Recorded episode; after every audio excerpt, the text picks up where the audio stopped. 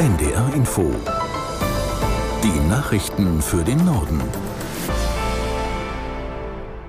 Um 8 Uhr mit Michael Hafke. Die Bundeswehr prüft einen mutmaßlichen Fall von russischer Spionage. Kremlnahe Medien verbreiten eine Tonaufnahme von einem vertraulichen Gespräch deutscher Offiziere über den Einsatz des deutschen Marschflugkörpers Taurus in der Ukraine. Aus der NDR Nachrichtenredaktion Thomas Kuhlmann. Hochproblematisch und extrem peinlich für die Bundeswehr. Das sind die ersten Reaktionen in Berlin. Experten halten den Mitschnitt für echt. Darin diskutieren vier Luftwaffenoffiziere etwa eine halbe Stunde lang, wie man das Taurus-System in der Ukraine gegen Russland einsetzen könnte. Dass sie dabei offenbar abgehört wurden, ist doppelt brisant. Denn ob Deutschland Taurus liefert, ist Streitthema seit Monaten. Kanzler Scholz ist dagegen, weil die Ukraine damit theoretisch auch Ziele weit in Russland angreifen könnte. Nach ZDF-Information wurde bei dem Gespräch der Offiziere eine Taurus-Präsentation für Verteidigungsminister Pistorius vorbereitet. Was, sollten die Berichte stimmen, russische Spionage auf sehr hoher Ebene bedeuten würde. Die USA planen Hilfslieferungen aus der Luft für die Bevölkerung im Gazastreifen. US-Präsident Biden hat entsprechende Abwürfe angekündigt. Er sagte, die aktuelle Hilfe reiche bei weitem nicht. Aus Washington Ralf Borchardt. US-Präsident Biden, der bisher vor allem Israel unterstützt, geht mit dieser Entscheidung auf die Palästinenser zu. Flüge mit dem Abwurf von Hilfsgütern führt bisher vor allem Jordanien, seit kurzem auch Ägypten durch. Mit diesen Ländern wolle man sich in den kommenden Tagen koordinieren, sagte Biden im Weißen Haus.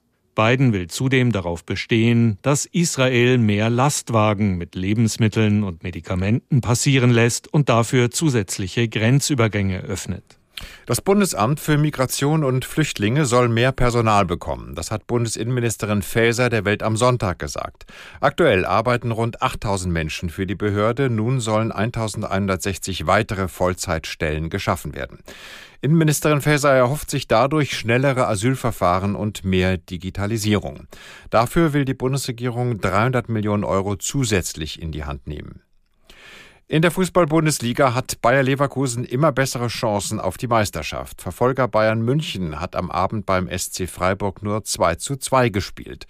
Aus Freiburg Jens-Jörg Rieck. In einer oft fahrigen ersten Halbzeit der Bayern hatte der Rekordmeister mit einem Traumtor von Mathis Tell auf die frühe Führung von SC-Kapitän Günther geantwortet. Nach Wiederanpfiff kam Tuchels Team dann besser ins Spiel und belohnte sich nach einem sehenswerten Dribbling von Musiala mit der 2 zu 1 Führung. Doch kurz vor dem Ende vermasselte Freiburgs Lukas Höhler Bayerns Hoffnung auf einen Dreier und traf zum nicht unverdienten Endstand von 2 zu 2. Vier Traumtore, aber alles andere als ein Traumresultat für Max Eberl an seinem ersten Arbeitstag als neuer Sportvorstand des FC Bayern. Und in der zweiten Liga hat Spitzenreiter St. Pauli verloren mit 1 zu 3 bei Schalke 04. Holstein Kiel hat nach einem 0 zu 2 Rückstand noch 2 zu 2 bei Hertha BSC Berlin gespielt. In der Tabelle bleibt St. Pauli erster, vor Holstein Kiel dritter ist der HSV. Das waren die Nachrichten.